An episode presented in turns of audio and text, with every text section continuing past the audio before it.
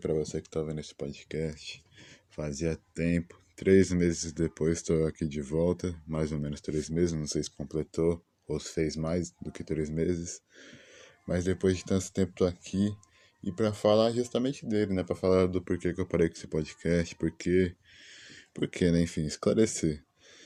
E o motivo de eu ter parado foi simplesmente porque naquela, naquela época, né, naquele formato que eu queria fazer, eu queria chamar convidados, eu queria fazer uma coisa meio flow, meio podpar, mas eu não, não, tinha, não tinha estrutura, não tinha, né? Não tenho estrutura para isso, não conheço tanta gente assim para poder chamar.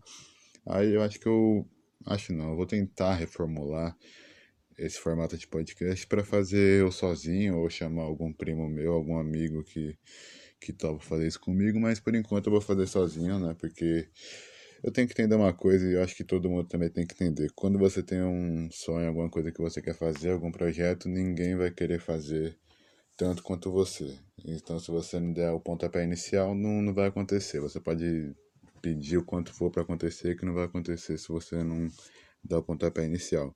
E é isso que eu estou fazendo. Eu fiz esse podcast aqui há uns quatro meses atrás, que foi naquela época que eu estava postando basicamente um episódio por dia que eu tava tipo, com muita vontade de fazer. Isso fazia muito tempo, acho que fazia mais de cinco meses. Desde o ano passado, desde 2020, eu queria muito fazer um podcast, por causa que eu tava achando muito interessante isso de conversar com outras pessoas, de ver lados diferentes, conhecer novas coisas, novas culturas, novos pensamentos. Aí eu tive a ideia de criar, mas eu não sabia como criar, né? Tipo, eu queria muito começar de um jeito, tipo, muito avançado, com uma sala, com uma mesa, com um microfone bom, mas não ia ter, né? Tipo, meu celular naquela época ele nem nem eu não conseguia nem usar ele sem estar carregando, eu não podia tirar ele do da tomada.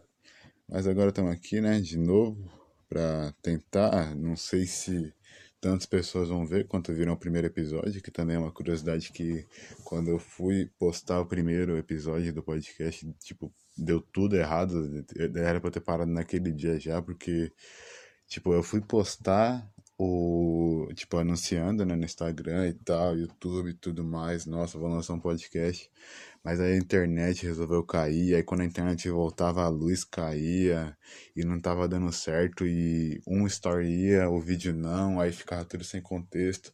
Mas no final deu certo e hoje é o episódio que mais tem visualização, se não me engano, acho que tem o que 75. E é isso. E ainda bem que eu consegui, né, que eu tentei fazer aquele projeto, porque senão não estaria dando início a tantos outros que são tipo esse podcast que eu falei, eu queria fazer há muito tempo, música eu queria fazer há muito tempo, quem não sabe, muita pessoa acho que não sabe o que tá vendo agora, mas eu também faço música, eu comecei a me interessar, não que eu falo, meu Deus, que qualidade absurda, mas eu tenho um grupinho com meus primos, só por, mas eu faço só porque a gente acha interessante mesmo, a gente gosta. E é isso, eu dei início, tipo, eu faço basicamente tudo, eu gravo a voz, faço a batida, mixo, por mais que não saia tão espetacular assim, o importante é começar. O importante é você dar sempre o pontapé inicial e não esperar depender dos outros para começar, porque que nem eu falei no começo, senão não dá certo. E eu não sei quanto tempo que eu vou conseguir, né, falar aqui sozinho, arranjar tanto assunto para falar sozinho, nem com convidado eu achava tanto. Mas vamos ver, né? Acho que o que 10, 20 minutos, acho que até até dá falando de, de projetos. E eu acho que também outra coisa, eu acho que uma coisa boa da gente fazer é a gente tentar explorar os máximos nossas habilidades, tipo, em diversas coisas. Que antes eu era uma pessoa que era, tipo, muito reclusa, assim, em reuniões ou conversas, roda de conversa não falava tanto. Eu queria falar, mas a maioria das pessoas, tipo, não me escutava. Não é que não me escutava, tipo, não me dava atenção. Aí, tipo, eu falava alguma coisa, ninguém respondia, eu falava, ah, não vou falar mais nada porque não tenho por que eu falar, já que não vão me escutar, né? Ninguém me responde, então eu vou ficar aqui quieto na minha. Mas não, aí eu simplesmente, tipo, acho que do ano passado, do ano passado retrasado? Acho que do final do retrasado até o ano passado inteiro, eu, tipo, eu fui notando isso e fui querendo melhorar cada vez tipo, dando iniciativa nas coisas, puxando conversa com outras pessoas. Aí eu acabei evoluindo, eu sempre falo muito, quem conversa comigo sabe que eu sempre gosto de falar e tocar em assunto de evolução, porque Eu considero que eu evolui muito de uns tempos pra cá. Acho que, tipo, de dois anos pra cá eu dei um salto, assim, absurdo nas coisas que eu não sabia fazer ou que eu tinha vergonha de fazer. Eu perdi muita chance de começar projetos bons, de, de como é que é, botar ideias em prática por causa de vergonha, por causa de, de medo de julgamento das pessoas.